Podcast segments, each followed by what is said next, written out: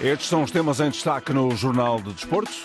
Presidente do Santos confirma Marcos Leonardo custa 18 milhões de euros ao Benfica. Encarnados que podem perder neste mercado Petra Musa e Gonçalo Guedes. Zé Manel recorda última vitória do Boa Vista diante do Futebol Clube do Porto. Braga vai propor aos sócios alterações significativas na SAD. Sporting ainda com Catam para jogo diante do Estoril. O sorteio dos oitavos da Taça da Liga de Futsal. Seleção de handball na Alemanha para o Campeonato da Europa. Ainda ao jovem de 16 anos que pode ser hoje campeão do mundo. Edição de João Gomes Dias. Marcos Leonardo já está a caminho de Lisboa para reforçar o Benfica. O avançado brasileiro de 20 anos, considerado uma das maiores promessas da Canarinha para as próximas temporadas, custa 18 milhões de euros aos cofres encarnados. Valor que era o limite ao qual o Santos podia chegar para libertar o jogador. Isso mesmo explicou já esta tarde o presidente do emblema paulista, Marcelo Teixeira. Há um limite de 18 milhões de euros no contrato. Uh, o clube chegou ao limite que está no contrato, então agora é só nós uh, avaliarmos como estamos avaliando a forma de pagamento e as condições que estão sendo dadas para que a gente consiga ter as garantias necessárias também é, dos próprios pagamentos. Em declarações ao De Olho no Peixe, Marcelo Teixeira também diz que respeitou a vontade do jogador que tinha de deixar a Vila Belmiro. Respeitando a vontade do jogador, né, que a vontade do jogador também é, já tinha sido manifestada ao presidente Andrés Rueda anteriormente, de sair na janela anterior né, não saiu na janela anterior. A negociação recomeçou conosco em valores menores até do que estava em contrato. Então nós fomos indo, indo até no máximo chegar àquilo que está em contrato. Pelo 70%. Pelo 70%. As explicações do negócio por parte do presidente do Santos, Marcelo Teixeira. Há muito que a saída do jogador estava apalavrada. Isso mesmo confirmou também o antigo presidente do Santos, Andrés Rueda à RTP? Estava previsto, né, que nesse ano ele, ele, ele fosse lá para a Europa tal, já estava planejado isso, tá? O gerente de carreira dele já previa isso, que de 24 ele, ele fosse jogar na, na Europa. Ele já lhe tinha dito que gostava de tentar eh, jogar na Europa? Já, já, já. Era a pretensão já. O planejamento de carreira dele era isso também. Jogador jovem com muito potencial, mas que terá de fazer pela vida para confirmar todo esse estatuto que muitos já lhe reconhecem. Tem potencial, sim. Já foi convocado para a equipe sub-20 sub várias vezes. Tem um grande potencial. Depende dele. Chega Marcos Leonardo, mas outros podem sair da luz. Petra Musa tem pretendentes em Itália e na Rússia. Gonçalo Guedes está a ser apontado ao Villarreal. Quanto às laterais, Jurasek pode agora seguir para o Marselha e ainda no eixo defensivo, destaque para António Silva. A imprensa inglesa revela o interesse do Chelsea. Quem já não está na luz é João Vitor. Já agradeceu até aos adeptos do novo clube o Vasco da Gama. Fala torcedor vascaíno, tudo bem? Aqui quem está falando é João Vitor. Queria agradecer a oportunidade de poder estar jogando pelo Vascão e agradecer também o carinho nas redes sociais. Tamo junto, é nóis. Ora, no meio de tudo isto, Roger Schmidt já prepara o Aroca Benfica, marcado para sábado às seis da tarde. Di Maria e Otamendi estão de regresso. Bernat, Neres e também Bá estão ainda fora de combate para esta partida do campeonato. Quanto ao Porto, entra em ação na sexta-feira, 8h45 da noite, diante do Boa Vista, no estádio do Bessa. Pep está de regresso depois de cumprir castigo. De fora fica Alain Varela, viu cinco amarelos, mas também Taremi e Zaidu, que seguiram para as seleções. No Boa Vista, ausências notadas e confirmadas de Salvador Agra e também dos internacionais Shidozi e Onyemashi. As Panteras estão numa fase muito complicada dentro, mas também fora de campo. Oito jogos sem vencer e salários que até há dias estavam em atraso. Situação já ultrapassada, garantia do jovem jogador Tiago Moraes. A situação já foi regularizada, mas acho que isso não é o que temos de nos focar agora, eh, nem antes nem agora. Acho que o que temos de nos focar é dentro do campo e uh, aquilo que podemos controlar, e que podemos controlar é dar o um máximo para este clube, para esta camisola. Derby dentro do campo é especial, mas a preparação para o mesmo acabou por não ser diferente daquilo que já é habitual. Acaba por ser sempre um pouco igual às outras, dado o momento que estamos. Uh, queremos sempre procurar uh, pontuar, vencer se possível, e este momento que atravessamos sabemos que não é o melhor, mas procuramos, procuramos melhorar e podemos prometer é que vamos dar tudo para, para fazer o melhor. O Boa Vista que não ganha ao Porto desde 2007, quando bateu os Dragões no Bessa por 2-1. O gol decisivo foi marcado por Zé Manel, ele que já hoje na Antena 1 recordou esse belo momento. 2007, já vai muitos anos, mas é como fosse hoje, lembro-me perfeitamente. Uma bola foi metida por uh, Kierzek no meio campo e eu isolei-me contra o Elton. Isolado, escolhi um canto, foi feliz, fizemos o 2-1 e ganhámos o jogo com muita felicidade nossa, festejamos a vitória, sem dúvida foi, foi um, momento, um momento feliz para mim.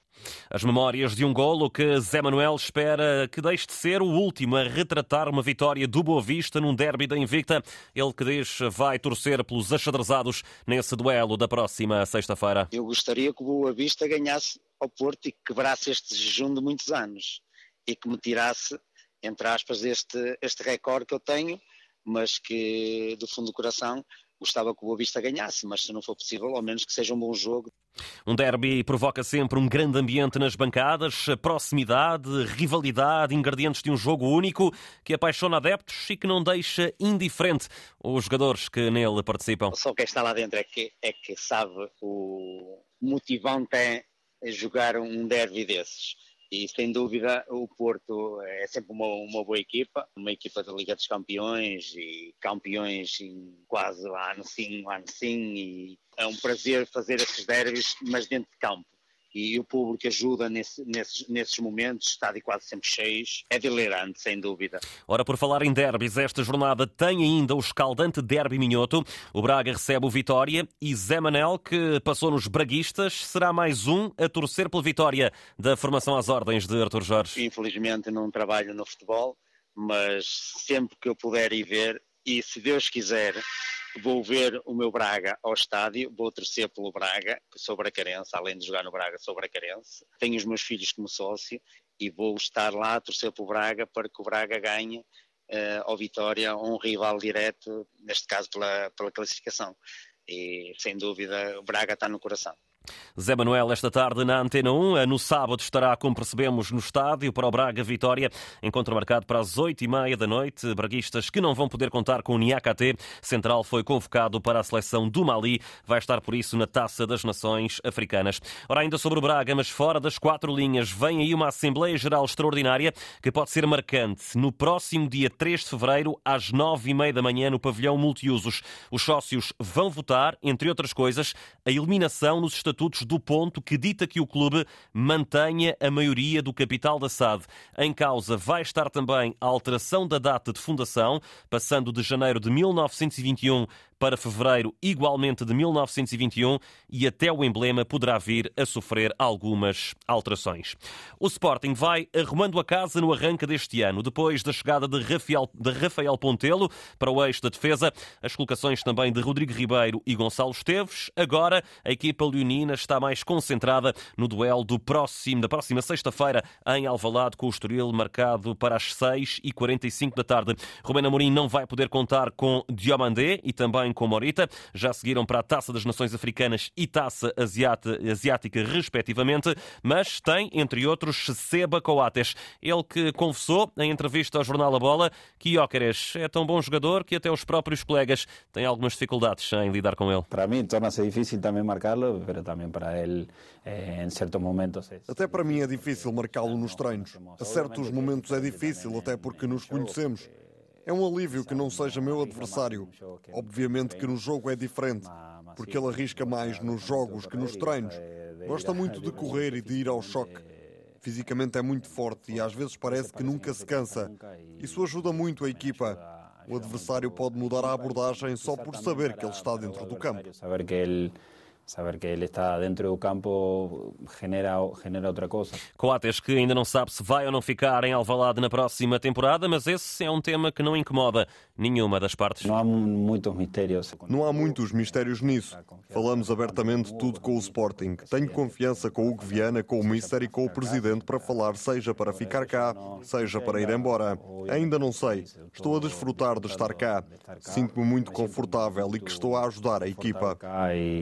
Também eh, ajudando a equipa. Seba Coates, um dos jogadores com já um grande legado na história do Sporting Clube de Portugal.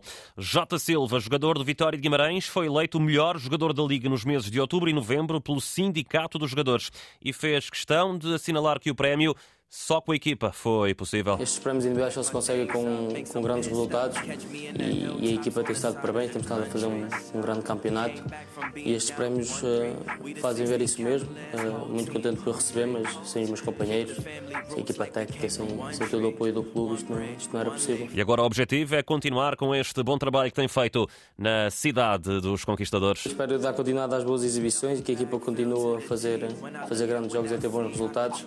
Um, sinceramente, o que eu posso prometer é, é dar continuidade ao meu trabalho, ao meu empenho e à minha dedicação em campo. Não vou prometer golos nem, nem assistências.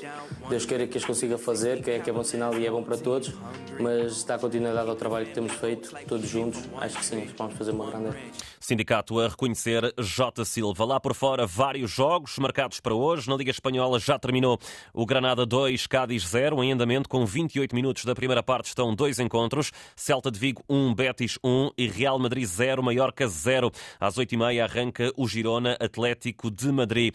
Em França, Supertaça, 7h45 da tarde, o PSG recebe o Toulouse. Taça de Itália também hoje com dois jogos. Perto do fim, Atalanta 3, Sassuolo 0. Às 8 a Roma de José Mourinho defronta a Cremonese. Finalmente, na Grécia, atenção, Olympiacos de Carlos Carvalhal perdeu para o campeonato.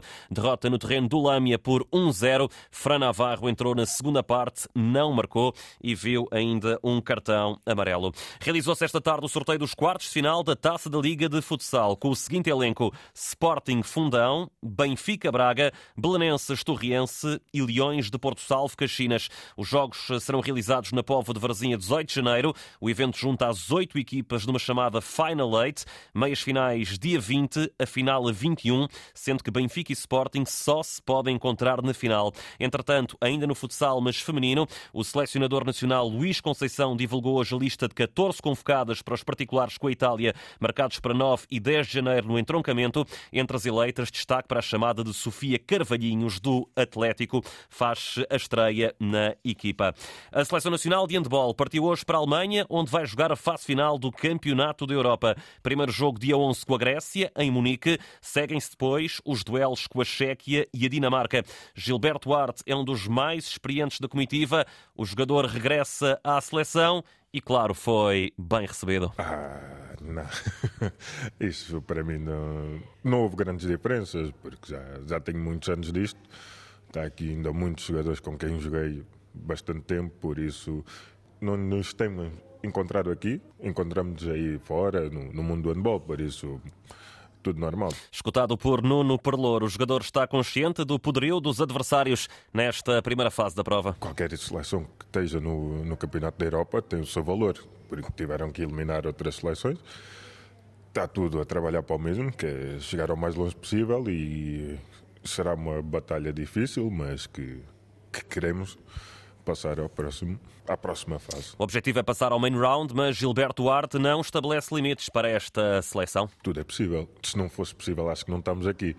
Mas a partir do momento que estamos dentro do campeonato, lá está, tudo é possível. E claro que temos o objetivo de melhorar a classificação, temos o objetivo do pré-olímpico tudo mais, mas temos que ter os pés bem assentes e pensar passo a passo. A Antena vai estar no Europeu de Handball com o jornalista Nuno Perlouro, recorda a estreia de Portugal dia 11 com a Grécia em Munique às 5 da tarde.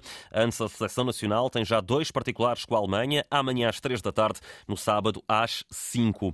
João Domingos foi hoje afastado do Challenger de Oeiras em ténis. O português perdeu com o polaco Max Kazinowski por 7-5 e 6-4. Amanhã mais três portugueses em ação na vertente singulares, João Sousa, Gastão Elias e Jaime Faria. Quanto à variante pares, este Challenger de Oeiras vai marcar o regresso à competição de Fred Gil? Sinto, uh, forma em que estou, que não tenho capacidade neste momento, pelo menos para jogar singulares e, e, e estou um bocadinho, uh, um bocadinho cansado dessa, desse lado, de 3 horas todos os dias. Aqui é uma coisa mais curta, é hora, hora e meia, pares, é mais dinâmico, uh, mais rápido, mais fácil, também um bocadinho entre aspas. Acho que jogo bem pares, portanto fez sentido voltar. As explicações de Fred Gil, ainda no ténis, Novak Djokovic perdeu hoje na Austrália, derrota em dois sets com Alex de Minor na United Cup. Djokovic queixou-se no final do encontro de um desconforto no braço e no pulso direitos. O jogador sérvio chegou mesmo a ser assistido durante a partida. Fechamos com o Mundial de Setas. Hoje, a grande final com a sensação Luke Littler, de apenas 16 eh, anos, a poder tornar-se no mais jovem campeão mundial sempre da modalidade. Isto, claro, se vencer o mais experiente e também inglês. Luke Humphries, a final está marcada para as 8 e um quarto da noite. Também tinha grande pontaria com as setas. Estava quase sempre no alvo. João Gomes Dias com o Jornal de Desporto na Antena 1, RDP Internacional e RDP África. Atualidade em permanência na rede em desporto.rtp.pt.